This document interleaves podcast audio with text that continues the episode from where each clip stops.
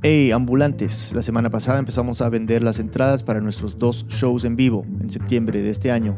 ¿Ya sabían? ¿Ya compraron? Bueno, aquí están los detalles. El martes 25 en Washington, D.C. y el jueves 27 en Nueva York. Entonces en septiembre. Estamos muy emocionados de compartir nuestras historias con ustedes en persona, conocerlos, reír con ustedes. Le prometemos que van a ser dos noches de historias sorprendentes, conmovedoras y divertidas. Repito las fechas, 25 y 27 de septiembre en Washington y Nueva York. Para comprar los tiquetes ingresen a raambulante.org slash en vivo. Gracias y nos vemos. Bienvenidos a Raambulante desde NPR, soy Daniel Alarcón. Estamos ya en cuenta regresiva para el Mundial, faltan días nomás. Entonces hoy vamos a contar una historia de fútbol pero no necesariamente el fútbol de toquecitos, de pases lindos, de goles que parecen pinturas, sino de la otra cara del fútbol latinoamericano. Un juego tosco, guerrero, agresivo. Ese fútbol de dar pata, pegar duro y ganar a toda costa.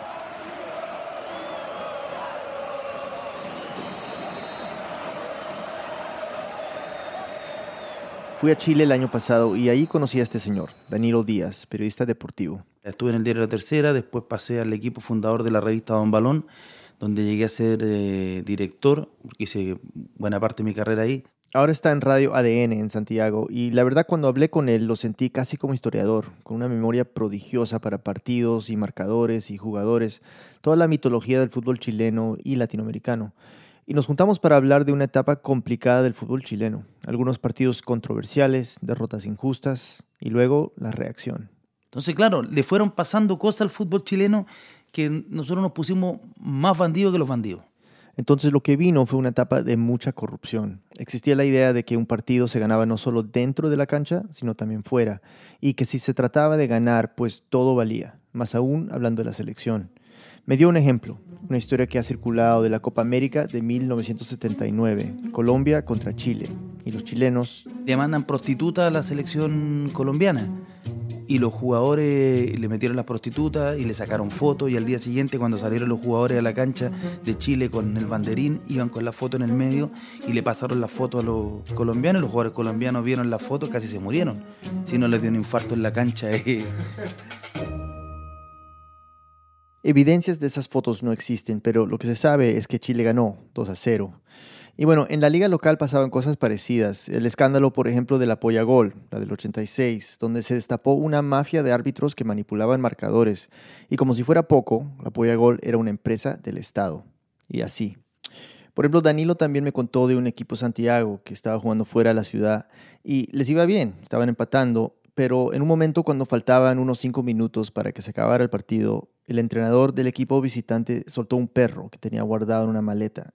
El perro salió corriendo por toda la cancha, interrumpiendo el juego. En lo que se demoraron en atrapar al pobre animal ya se había acabado el partido, así que mantuvieron el empate. Cosas así pasaban en esa época, pero tampoco quiero dar la impresión de que el fútbol chileno era más violento o más corrupto que el de otros países. Para nada. También está la historia famosa del club chileno que viajó a jugar un partido en Asunción. Todos los jugadores en el bus empezaron a sentirse cansados, medio dormidos. ¿Por qué? Le habían dado somnífero en, en la comida. El fútbol latinoamericano podrido por la trampa. Para muchos siempre queda la fuerte sospecha de que el Mundial de Argentina del 78 no fue del todo transparente, que la junta militar que gobernaba el país amarró los resultados de al menos un partido para beneficiar a su selección. Y bueno, quizás el peor caso es el de Colombia, donde se canceló el Campeonato Nacional del 89 porque el narcotráfico acomodaba partidos y hasta mataba árbitros. Todo esto es importante para entender lo que viene, las eliminatorias para el Mundial de Italia 90. Este es Jorge Evia. La clasificatoria para el Mundial de Italia 90 se juega un año antes. El canal determinó que yo fuera el informador de cancha de todos los partidos de Chile. Jorge narraba los partidos para el canal TVN, Televisión Nacional de Chile. Ahora las eliminatorias son de todos contra todos, pero en esa época... Era por grupo, era un grupo de tres, clasificaba uno por grupo. A Chile le tocó Venezuela y Brasil. Entonces, claro, te tocaba Brasil y era el monstruo al que había que derrotar. Brasil, la selección que siempre está, el único país que nunca ha faltado un mundial. Y si bien esta versión del Scratch no era la de Pelé, pues nada, Brasil es Brasil. Y Chile, para ganarle, para salir de ese grupo y llegar a Italia, estaba dispuesto a hacer lo que fuera, sobre todo porque ya se habían perdido el Mundial de México 86. Se jugaría ida y vuelta entre los tres equipos, es decir, los equipos se enfrentarían dos veces, un partido en casa y uno de visita. Un poco más de contexto. Dos años antes, en la Copa América del 87, Buscando el segundo palo y gol chileno. Realmente excepcional. Chile había goleado a Brasil 4 a 0. Gran pase con Letelier. ¡Qué golazo de Chile! Juan Carlos Letelier la tocó con Astengo. Fútbol. Entonces existía la sensación de que este Brasil no era imbatible. Chile a semifinales. Chile ha ganado por goleada a Brasil. Pero ¿cómo le ganó Chile a Brasil? Juan Carlos Letelier era delantero de la selección en esa época. Nosotros debemos haber tenido seis, siete oportunidades, hicimos cuatro. Brasil tuvo diez, pero teníamos a Roberto. Y Roberto tapó todo. Roberto Rojas, alias el Cóndor, capitán de la selección, arquero, ídolo nacional, considerado por muchos en ese momento el mejor arquero de Latinoamérica, uno de los mejores del mundo. Danilo Díaz también lo recuerda en ese partido de la Copa América. La actuación de Roberto Rojas fue brillante, extraordinaria. Una atajada, quemarropa, un partido de 1 a 10, 10 puntos. De hecho, Rojas es de los pocos jugadores que yo le vi que le pusieron un 10 en la revista argentina El Gráfico. Lo que atajó Rojas ese día es sobresaliente, brillante. Como pocas veces uno puede ver un arquero. Tan buena estuvo su actuación que lo contrataron en Brasil justo después. Roberto Rojas jugou na equipe de São Paulo antes de antes de, de, de las eliminatórias. Este es Luciano Borges, periodista del periódico Folha de Sao Paulo. E eu me tornei um pouco mais cerca dele, um amigo, nós falávamos sempre. Aí eu, eu percebi o quanto famoso ele era allá, em Chile. Era um ídolo, muito grande. Volvamos a las eliminatorias. La expectativa era gigante. Yo creo que hubo una especie de, de- de locura colectiva que se centró fundamentalmente en el, en el equipo, en esa selección chilena, de que se le podía vencer a Brasil y eso era historia. El primer partido contra Brasil se jugó en el Estadio Nacional de Santiago, el 13 de agosto de 1989. Y el partido de Chile con Brasil aquí en Santiago fue, fue violento, se pegó de una manera increíble. Desde el primer minuto, mejor dicho, desde antes del primer minuto. O estádio estava lleno, lleno. Luciano estaba cubriendo todos los partidos de la selección. O protocolo da FIFA dita que, elas, que as duas equipes têm que entrar juntas, ao mesmo tempo. Para evitar que una selección sea violentada. Esa es una norma con mucha lógica, pero ese día Roberto Rojas Deu a partida e entrou com todo mundo, com toda a equipe chilena e deixando a equipe, a equipe, a equipe brasileira eh, sola para quando entrasse ser, eh, acá em Brasil chamamos vaiados. Vallados, es decir, abucheados. La selección de Brasil fue abucheada. Ese gesto de Rojas de romper el protocolo, de dejar su rival momentáneamente solo, pues marcó el tono de todo el encuentro. Los hinchas estaban enfurecidos, los jugadores también. Están provocando a. ¿Qué pasa? Romario ahí a los manotaones con algunos jugadores chilenos en algo que es francamente inaceptable. El partido fue muy, muy áspero, muy áspero, mucho, de mucho golpe, de lado y lado, ¿ah? de lado y lado. Este es Jorge Aravena, conocido como el mortero entre los hinchas chilenos, volante de la selección en esa época. Y Romario, el Romario, futura estrella del Barça, futuro campeón del mundo, pisó el palito, como decimos en el Perú. O sea, se dejó provocar. Y ahora Romario. Romario golpeó a Isis. Roja, tarjeta roja para Romario. Qué comienzo del partido. ¿eh? Romario fue expulsado a los 10 minutos. Pero Romario no sería el único expulsado. Del lado chileno, una patada brutal de Raúl Ormeño a Branco, que apenas se llevó tarjeta amarilla, una patada que era para que le dieran 10 fechas. La falta de Ormeño, la tarjeta amarilla, la primera del partido, muy peligroso lo que hizo Ormeño, absolutamente correcto, aunque al público no le guste. Ormeño fue alto, arriba, a las canillas de Branco que se iba. Raúl Ormeño, compañero mío de la selección, fue expulsado a los 15 o 20 minutos. Ormeño, tarjeta roja. Tarjeta roja para Ormeño. Lo dijimos, ¿ah? Cuidado, Ormeño.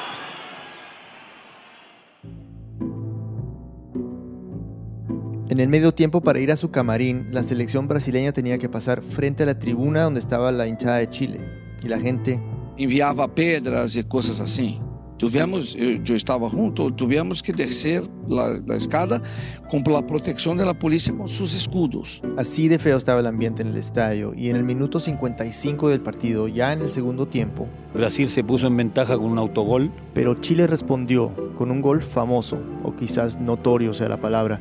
Al arquero brasileño Tafarel le cobraron una falta y Jorge Aravena, el delantero chileno, Yo corro hacia la jugada y le pido el balón a Tafarel. Me lo pasa, se lo, lo pongo en el piso y lo juego para Basay y hace el gol y empatamos. Es decir, Aravena no esperó a que la defensa brasileña se ordenara, un gol oportunista, vivo. Algunos dirían sucio, pero yo no. En fin, quedaron empatados. Este es el segundo arquero de la selección, Oscar Birt. Para mí, eh, eh, ese uno a uno es el fiel reflejo de una conducta grupal eh, no idónea para hacerle frente digamos, a un rival como de la categoría de Brasil. Digamos. Luciano Borges se encontró con Roberto Rojas después del partido. Se saludaron como amigos y Luciano le hizo una pregunta. ¿Por qué usted salió con la selección primero? ¿Por qué todo ese clima? Y él dijo, es la única oportunidad que tenemos. Era un recurso que precisábamos utilizar para crear un- más presión para el Brasil para ver si podíamos ganar. Porque de eso se trata, ¿no? De ganar. Pero toda esa violencia que hubo en el estadio, principalmente de los hinchas hacia los jugadores brasileños, tuvo sus consecuencias.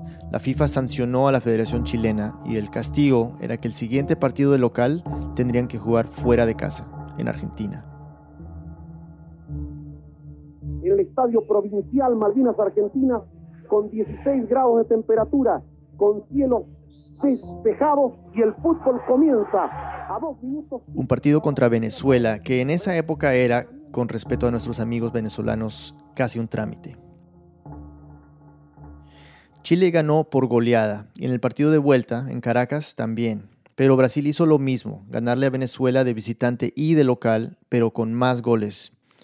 Y entonces Chile llegaba al último partido en Río de Janeiro con la obligación de ganar. Por diferencia de goles, el empate nomás le bastaba a Brasil. Y los chilenos tenían el mal sabor de haber tenido que jugar fuera de casa y de haber sido sancionados cuando Brasil no.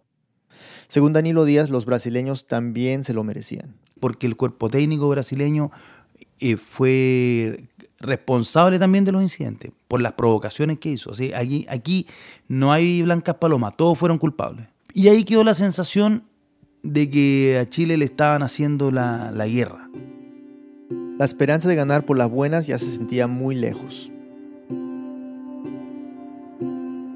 Ok, pero antes de ir a Río para el partido decisivo, recordemos el contexto del fútbol chileno, el que mencionamos al inicio de esta historia. Roberto Rojas fue parte de esa cultura futbolística que convivía con la corrupción. Y Roberto Rojas, si uno lo mira en el tiempo, fue un tipo que estuvo involucrado en grandes escándalos. Por ejemplo, el escándalo de los pasaportes adulterados del sudamericano de Paysandú del año 79. Se refiere a esto. Para ese torneo juvenil, varios jugadores chilenos usaron pasaportes adulterados. Se habían bajado la edad para poder jugar. O sea, el Estado de Chile emitió pasaportes falsos para que los jugadores pudieran actuar en ese sudamericano en Uruguay. Y ahí estaba Roja, y había varios. Con esto cayeron dirigentes, entrenadores y hasta empleados del registro civil. Varios fueron detenidos. En los medios chilenos se habló de todo esto como si los jugadores hubieran sido víctimas, engañados. Danilo Díaz dice que no. Tú cuando ya tienes 19 años, sabes que tienes 19 años, sabes que- o si tienes 22, sabes que tienes 22, no tienes 19. No eran víctimas, los jugadores sabían de qué se trataba esto. Eso no es todo. Rojas también había dado positivo por dopaje en junio del 84, dejándolo fuera de las Olimpiadas de Los Ángeles. Se alegó que había sido una droga que le inyectaron por una fractura de dedo. Pero bueno, Después me recuerdo que le pegó a un médico en un partido, yo estaba ese día, en un partido de Unión Española con, con Colo Colo, lo agredió en la cancha el doctor Eugenio Valdecanto, el año 86. Entonces uno comienza a revisar su trayectoria y se da cuenta que siempre fue un tipo eh, que jugó al límite, que jugó al límite. Pero a veces los límites se sobrepasan. Una pausa y volvemos.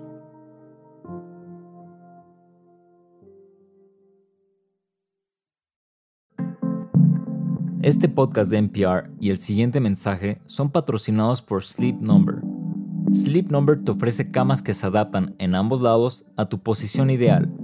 Sus nuevas camas son tan inteligentes que automáticamente se ajustan para mantenerte a ti y a tu pareja cómodos durante toda la noche. Averigua por qué 9 de cada 10 de los que usan Sleep Number lo recomiendan.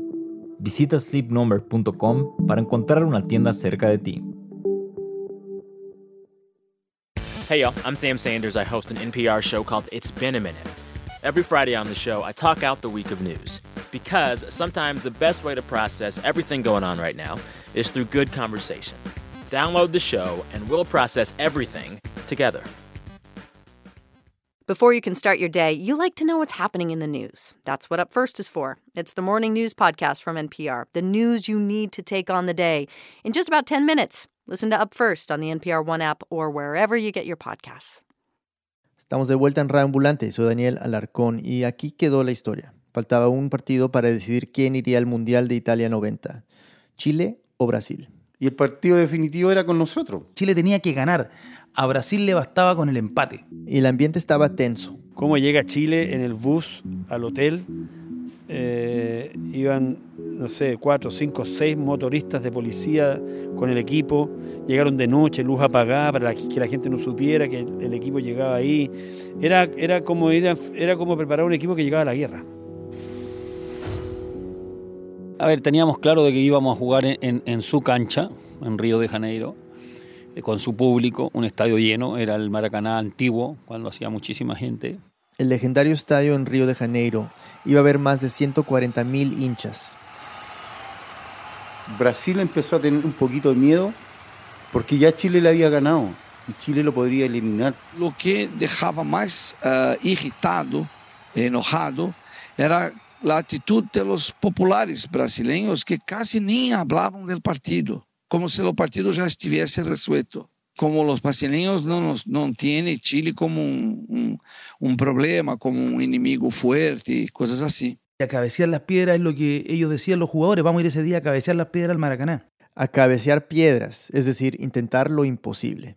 Y nosotros a lo mejor nos fuimos predispuestos en una situación que si pasaba algo allá en Brasil, si nosotros no teníamos las condiciones de seguridad, nosotros no íbamos a jugar en Brasil.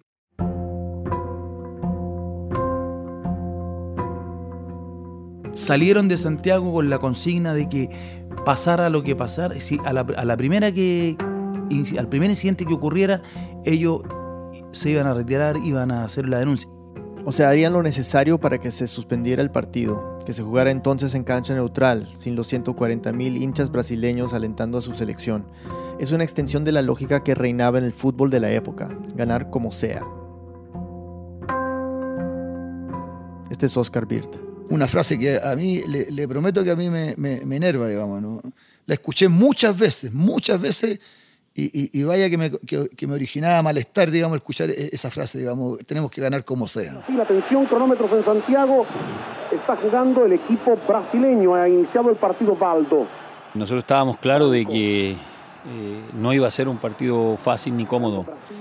Y nosotros teníamos la idea de tampoco hacérsela fácil ni cómodo a ellos. Hugo González, zaguero central de la selección, lo recuerda así. Bueno, un Brasil avasallador, tratando de, de, de concretar, nos presionaban, eh, nos costaba mucho salir. Chile prácticamente no cruzó la mitad de la cancha en el primer tiempo. Y nosotros, nosotros tratando de, de aguantar el, la presión que, que, ejercía Brasil y tratando de salir obviamente en una, en una contra y poder, que, poder tener la suerte de concretar. Y hay atajadas de Roberto Rojas de ese día son descomunales. Y Rojas estaba jugando muy bien, muy bien. Chile llegaba muy poco y Roberto Rojas era la gran figura de Chile. Atajó cosas increíbles. Hizo cosas brutales. Un tiro de Branco, me acuerdo, al ángulo y lo, lo sacó con elasticidad. El tipo jugó un partidazo. El entrenador de la selección en ese entonces era Orlando Aravena, pero no pudo estar en la banca durante ese último partido.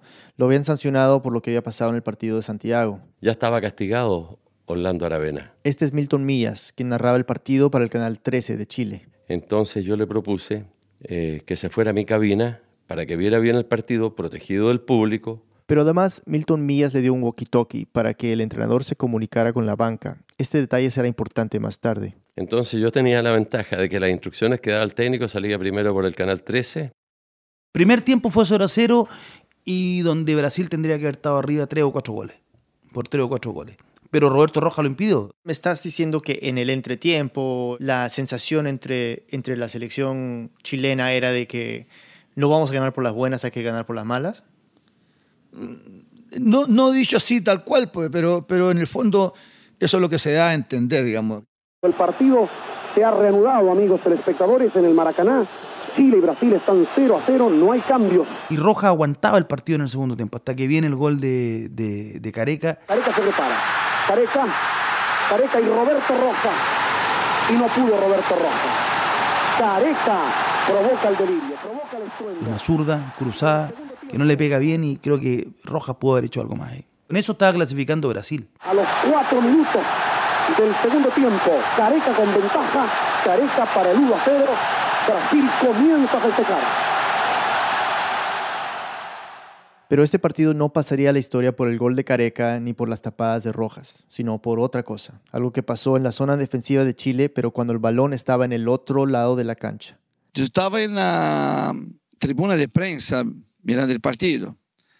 En un determinado momento, un, un compañero de la Folha de São Paulo, Fernando Santos, eh, llamó mi atención y dijo, mira, mira, mira el foguete. Yo veo que sale la bengala, porque salió humeando. Y ahora, a ver qué pasó. Giro a ver, que- a ver eh, que, que estaba Roberto, al lado de él había una, una llamarada donde era una, no, tenía idea de lo que era en ese momento. La hinchada ha hecho aquel sonido que usted hace cuando hay una buena oportunidad de hacer gol, pero no ocurre, que ¡oh! Le tiraron un, un- una luz de bengala. Ha quedado lesionado el portero Roberto Roja. Y veo que cae y que cae Roberto. Dije, ah, le pegó. Vemos a Roberto tirado y no lo vemos sangrando. La verdad, no lo vemos sangrando. Roberto cuando se, se va para atrás, sangra. Cuando, cuando ocurre el hecho, yo tuve que empezar a relatar una situación que habíamos, habíamos visto todos de- de- a la distancia. Lamentable. eh, esto es el- en el arco sur respecto de lo que es el Estadio Nacional. Están llamando a los asistentes. Es una especie de petardo con una luz de bengala. Muy aproblemado Roberto Rojas. ¿Tú viste la bengala caer? Por- pero perfectamente. Sí, bueno, en ese momento, ahora, ahora me falla un poquito la vista, pero en ese momento le puedo asegurar que lo único que no me fallaba era la vista, digamos. Esperamos que, que no sea nada, nada especial, nada grave, pero, pero realmente todo, todo el equipo chileno está junto a él. Yo me acuerdo perfectamente de cuando mis compañeros eh, se alteraron por lo que habían visto y yo le dije quédense tranquilo porque realmente la bengala cayó como dos, tres metros atrás de él. Le dije, no se preocupen. Pero ya era muy tarde para eso. Todos los jugadores estaban alterados. Rojas estaba tendido en el piso, sangrando de la ceja izquierda donde supuestamente le había pegado la bengala. Una nube de humo envolvía a todos y nadie en el estadio sabía bien qué estaba pasando.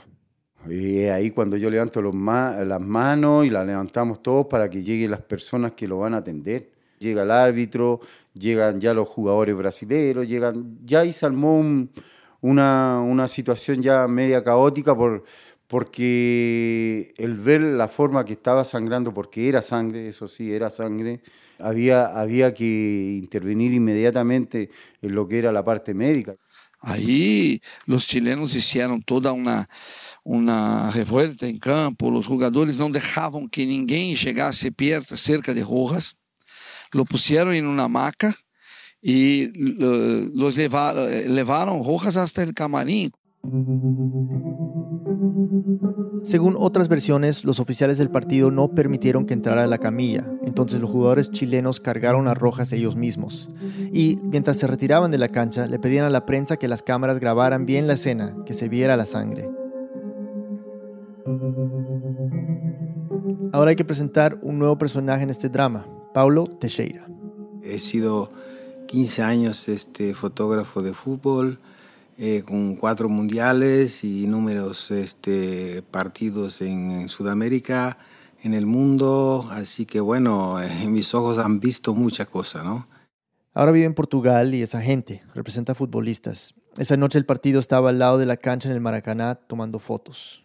Hay una regla en la fotografía que es esto. Si tú ves lo que está pasando, no lo estás fotografiando, ¿ok? Y yo vi ese, digamos, este, ese, ese eh, objeto volar de la, digamos, la tribuna de la derecha de Maracaná, saliendo, haciendo la curva y yéndose al suelo. Pero como yo lo vi, no lo fotografié. Y a su lado estaba el fotógrafo argentino Ricardo Alfieri. Empezamos a, digamos, a hablar entre nosotros. Yo le pregunté a Ricardo, Ricardo, ¿y tú? Me dijo, tengo cinco tomas. Y no es exageración decir que en ese momento esas cinco tomas eran las imágenes más importantes de toda Sudamérica.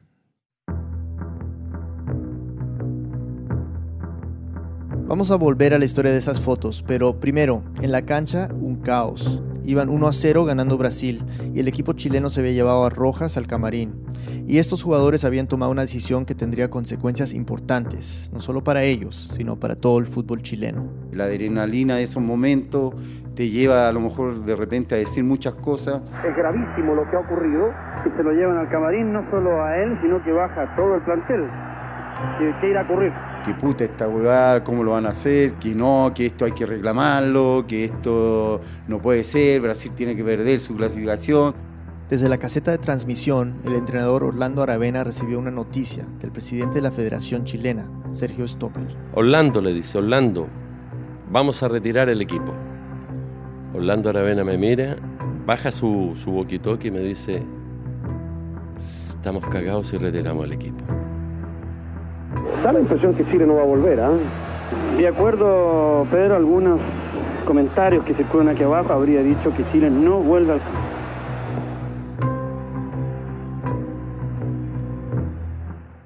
Se suspende el partido, Chile se retira. Según Danilo Díaz, dos dirigentes de la federación le rogaron a Stoppel que no se retiraran. Habla con los jugadores, que regrese el equipo.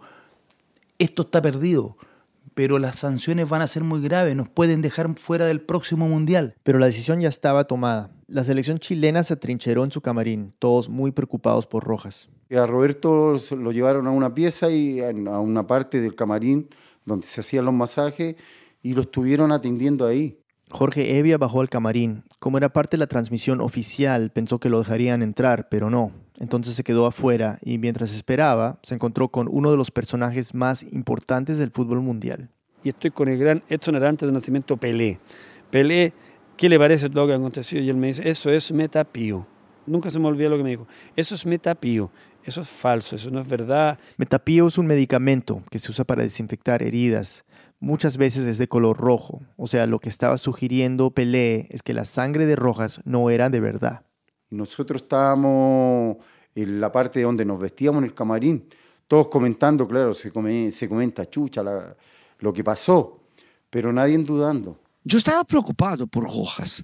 Me hice pasar por seguridad de Orlando Aravena para que me dejaran entrar al camarín los policías. Me dejaron entrar y por un, algunos segundos yo vi Rojas deitado en un banco con el médico y vi que era un corte.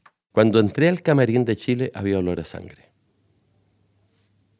Me mostraron a Roberto Rojas que tenía unos cortes. Me recuerdo de ter pensado, ¿cómo, cómo la bengala puede hacer un corte? No había eh, quemadura. Carlos Caselli fue delantero de la selección por más de 15 años. Se había retirado poco antes y era muy querido por la afición. Estuvo en el Maracaná esa noche y dio esta entrevista momentos después de que el equipo se retirara. Bueno, según el informe del médico, es que Roberto al pasar la luz de bengala con eh, la cola que lleva de fuego le produjo un corte en la ceja y eso es lo que lo curaron. Ahora vamos a ver realmente qué es lo que tiene Roberto.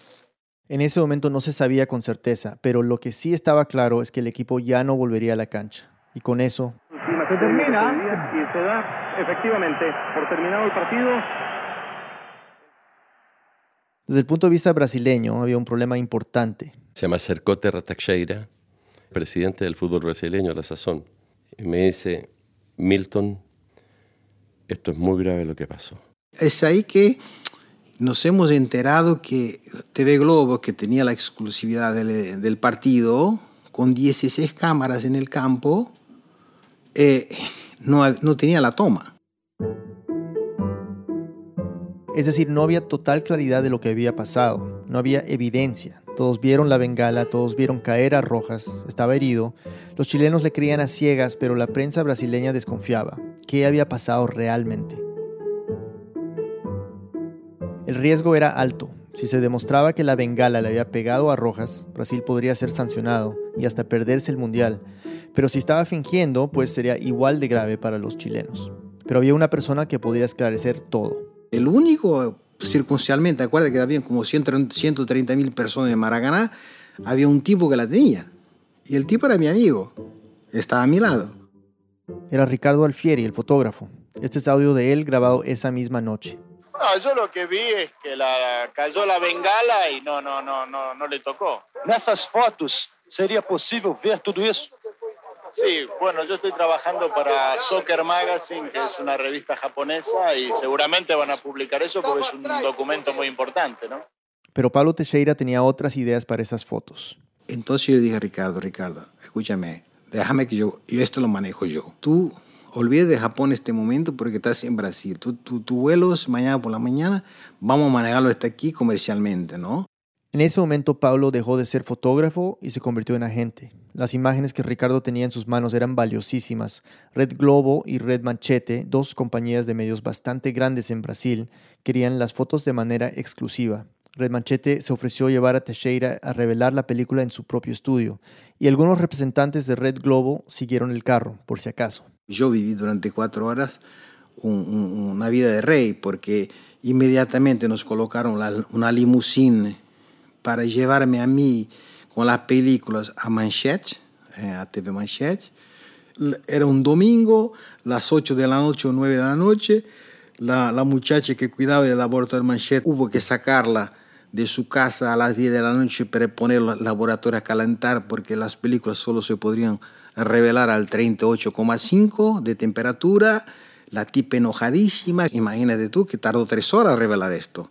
Teixeira les pidió 5 mil dólares por las fotos. Para nosotros era una fortuna. Estamos hablando de 30 años atrás casi. Red Manchete dijo que no, que no les iban a dar 5 mil dólares. Entonces Teixeira ofreció las fotos a Red Globo y dijeron que sí. Yo me quedé satisfecho, Ricardito se quedó satisfecho, la Globo, Globo se quedó satisfecho y el único que se quedó eh, pelando bola, como se dice, fue Manchete. Teixeira sacó copias de los negativos, le dio el original al Fieri y al otro día, a las 10 de la mañana, llevó las 5 fotos a Red Globo.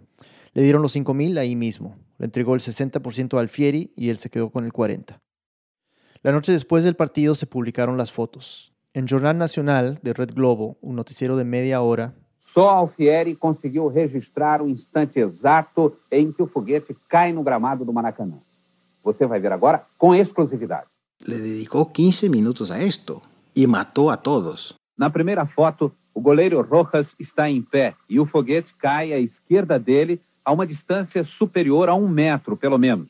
Las fotos mostraban claramente cómo la bengala caía detrás del Condor Rojas. No lo tocó. Era la prueba que necesitaba Brasil. Cualquier herida que había sufrido el arquero chileno no fue por la bengala. El presidente de la Asociación Brasileña llevaría este video del noticiero a Zúrich, donde quedaba la sede de la FIFA, y con esta evidencia salvaría la clasificación de Brasil. Lo curioso es que 48 horas después de la situación, del tema, yo recibí un llamado telefónico de alguien en Chile que me ofreció 200 mil para hacer desaparecer las fotos. 200 mil dólares, el equivalente a 400 mil dólares de hoy. Imagínense. Ya era muy tarde, pero claro, en el 89 las noticias no corrían como ahora. Y además Pablo me aseguró que nunca las hubiera vendido y así arriesgar dejar a su país fuera de un mundial. Esa noche del partido, nadie en el camarín chileno sabía de las fotos de Alfieri. Solo sabían que tenían que devolverse a Santiago con mucha incertidumbre. A Rojas. Sí, lo subieron en camilla. No recuerdo si era camilla o asiento, pero me, me recuerdo más que nada que lo, a, él, a él lo pusieron en, un lugar especial donde venía con los médicos y, y venía atendido ahí. La gente fue al aeropuerto a las 4 o 5 de la mañana a recibir a la selección. Y recuerdo que la selección chilena volvió a Chile como un soldados del ejército que volvieron de una guerra y salieron victoriosos. La popularidad de Rojas fue hasta el cielo.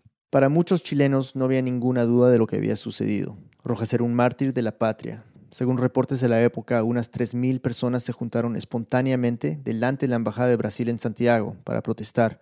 Tiraron piedras, rompieron vidrios, quemaron una bandera de Brasil y la policía no hizo nada. Le pegaron, me acuerdo, a un basquetbolista estadounidense, a Willie Wittenberg, porque iba pasando por esa zona y dijeron, como lo vieron eh, negro, ah, este brasileño, y le pegaron. Cantaban, Cóndor, amigo, el pueblo está contigo los diarios, la radio, la radio, la televisión generaron un clima tan brutal que al final eh, se transformó la causa Roberto Rojas en una causa nacional. Pocos días después de aterrizar en Santiago, Roberto Rojas dio una entrevista en un programa llamado Zoom Deportivo. Apareció con un parche en la frente. Roberto, eh, una percepción visual, lo veo muy demacrado, lo veo más delgado que cuando estuvimos juntos en las eliminatorias del Campeonato del Mundo. No, no, es así. Incluso el maquillaje oculta muchas cosas que a uno realmente le han pasado en estos días. Fue una entrevista respetuosa, cuidadosa. ¿Tiene tranquilidad usted en este momento o en este momento, angustiado? Eh, no, no, ya más tranquilo. Creo que cuatro o cinco días atrás, cuando yo di la conferencia de prensa, di a sentir lo que yo realmente dentro de mi familia eh, estaba pasando. Así es que más tranquilo Lo trataron con guantes de seda, como el héroe que era en ese momento, pero... Hubo varios periodistas que dijeron, ¿cómo va a tener un corte y le va a hacer un corte una bengala? Tendría que estar quemado, pero no cortado. Eran cosas que, que, que tenían una lógica tan, tan simple y tan básica. En Brasil, las fotos de Alfieri ya se habían publicado y la historia que se contaba era clara. La bengala no le pegó, Rojas se había cortado, a propósito. Milton Mías fue uno de los primeros en preguntarle de forma directa a Rojas qué había sucedido. Dije, Roberto, dime la verdad. No, me dijo Milton, esto es absolutamente como se vio. Como se vio en el estadio y en la televisión, pero no en las fotos, claro. Las evidencias ya se iban sumando. El 10 de septiembre, una semana después del partido, la FIFA sancionó a Chile por haber abandonado la cancha, con lo que Brasil quedó instantáneamente dentro del Mundial. Al mismo tiempo se le abrió una investigación a Roberto Rojas y al equipo de Aravena. A fines de octubre de 1989, la Comisión Disciplinaria de la FIFA dio su veredicto en Zúrich. Milton Mías vio al Cóndor justo antes. Cuando va entrando Roberto Rojas, que le tomen declaración, le digo, ¿cómo está ahí? Voy a atajar un penal, me dijo. Voy a atajar un penal. Después que salió, estaba castigado de por vida.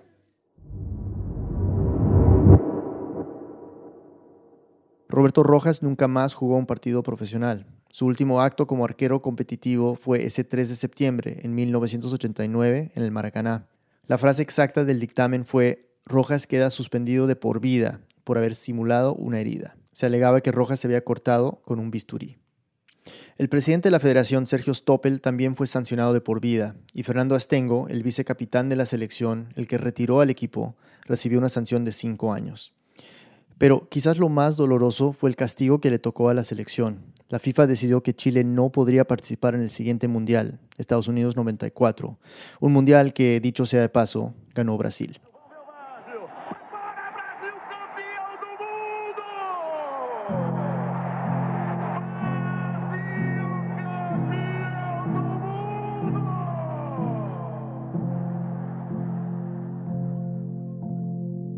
No fue hasta mayo de 1990, ocho meses después del incidente en el Maracaná, que Roberto Rojas finalmente confesó. En la portada del diario La Tercera se publicó una foto del cóndor con dos palabras, soy culpable.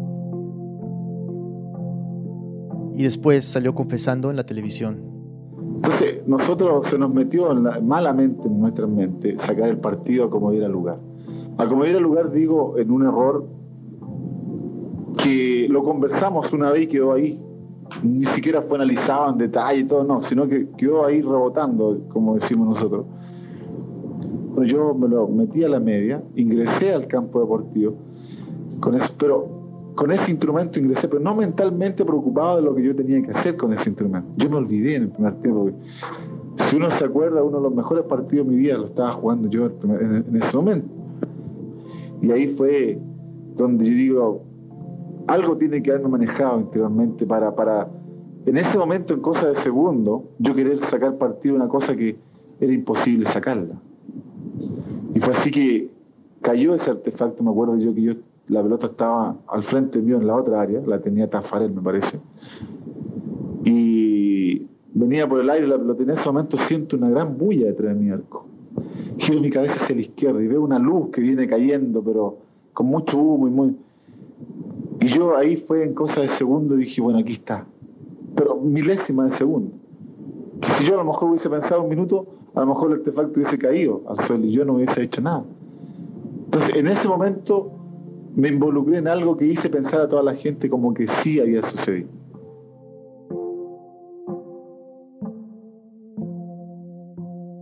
De verdad que hasta que Roberto dijo que eh, se había él hecho la herida, hasta ese momento yo creía en su palabra. De verdad que yo creía en su palabra. Recuerdo que ele falou, me senti muito, mas muito mais leve depois que de, de, eu dije a verdade. Em Chile, todos saíram em sua defesa e ele sabia que era culpado. Havia um peso muito grande nisso. Este es Oscar Birt. Yo no tengo idea, digamos, cuál fue, cómo, cómo, cómo armaron todo esto, digamos, pero de que sí armaron, eso lo tengo claro, digamos. ¿no? Armaron es eh, plural. No dijiste Claro, armó, si esta- esta- esta- sino estas cosas no son de una. En un juego de conjunto, estas cosas no son de una, son de, son de, son de varios. No sé si, si cinco, diez, todo, pero, o dos o tres, pero, pero son, son más de uno, sí. Yo creo que había jugadores que sabían. Los más cercanos a él sabían. Que él le pasa el bisturí. Cómo le ponen el bisturí en el guante. Eso no lo pudo hacer solo. Pero nunca se supo quién más del equipo o del cuerpo técnico pudo haber sabido del plan. Hay varias teorías, pero pocas pruebas.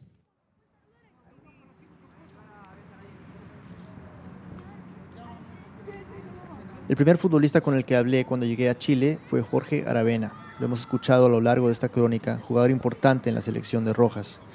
Fui a buscarlo en las canchas de entrenamiento que rodean el estadio de Colo Colo. Era un día lindo de primavera en agosto del año pasado, un día perfecto para jugar fútbol. Y es justamente a lo que venía Aravena.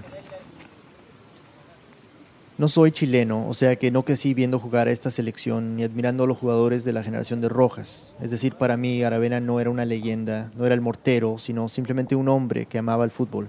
Lo vi alistarse a jugar con el mismo entusiasmo que siento yo un sábado por la mañana o el que siente mi hijo antes de un partido. Me impresionó que después de contarme lo que pasó con Rojas no sentía nada de rencor, ni contra su compañero ni contra el fútbol, que al fin de cuentas sigue dándole alegría. Es lo más lindo del mundo, jugar. Imagínate, hoy día tengo 59 años. Nos juntamos todos los lunes con este grupo de amigos a jugar. La gran mayoría de nosotros tenemos los tobillos hechos nada y venimos a jugar igual. Nos duele todo, a todos aquí, porque estamos todos con mucha lesión, pero venimos a jugar porque nos gusta jugar. El jugar fue lo más hermoso.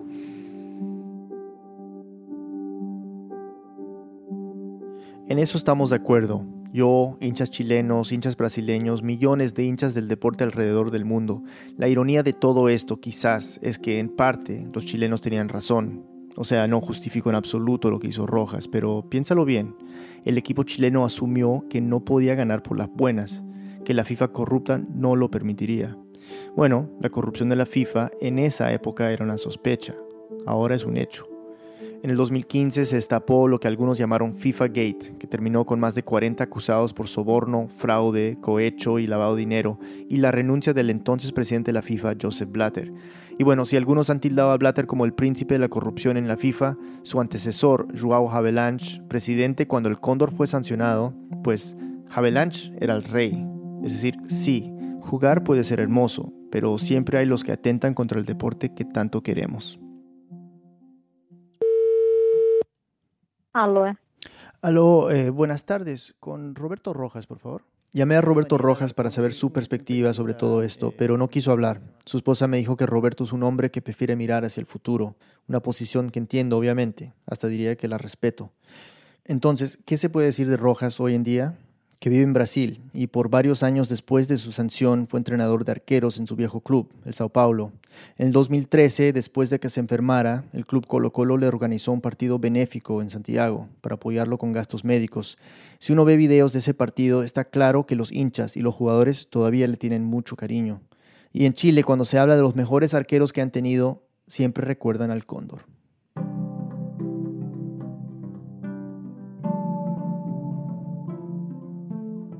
Esta historia fue producida por mí y con la ayuda de un equipo extraordinario. Sin el esfuerzo y el talento de Silvia Viñas no pasa nada. Lo mismo con Luis Fernando Vargas y David Trujillo, que ayudaron a transcribir y organizar horas y horas de audio. Silvia y Camila son las editoras, unas cracks. El diseño sonido es de Andrés Aspiri, el fact-checking es de Ana Prieto y Cristóbal Correa. Esta historia fue producida en colaboración con los amigos de 30 for 30, 30 por 30 en español. Es un podcast de ESPN. Si no lo han escuchado, vale muchísimo la pena. Tiene una nueva temporada que acaba de lanzar sobre el culto del yoga en Estados Unidos y está increíble. Tendremos un link en nuestra página web. Muchas gracias a Jody Avergnan y Adam Newhouse. Atentos que ellos están produciendo una versión de esta historia, la del cóndor, pero en inglés. Cuando salga les avisaremos. Gracias a Paulo Rascao, Geredo Rodríguez y Giancarlo Aracena. Gracias a los amigos de la revista De Cabeza en Santiago.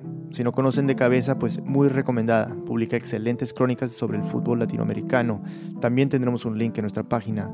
El Mundial está a la vuelta de la esquina y queremos hacer un juego con ustedes para que la espera sea más divertida. Se llamará el Mundialito Radio Ambulante. Estén pendientes de nuestras redes sociales, Twitter, WhatsApp y el club de podcast en Facebook para saber cómo participar. Enviaremos una camiseta y stickers de Radio Ambulante al ganador. El resto del equipo Ambulante incluye a Jorge Caraballo, Patrick Mosley, Barbara Sawhill, Luis Treyes y Elsa Liliana Ulloa. Carolina Guerrero la CEO. Ambulante se produce y se mezcla en el programa Hindenburg Pro. Para escuchar más episodios y saber más sobre esta historia, visita nuestra página web rambulante.org. Rambulante cuenta las historias de América Latina. Soy Daniel Alarcón. Gracias por escuchar.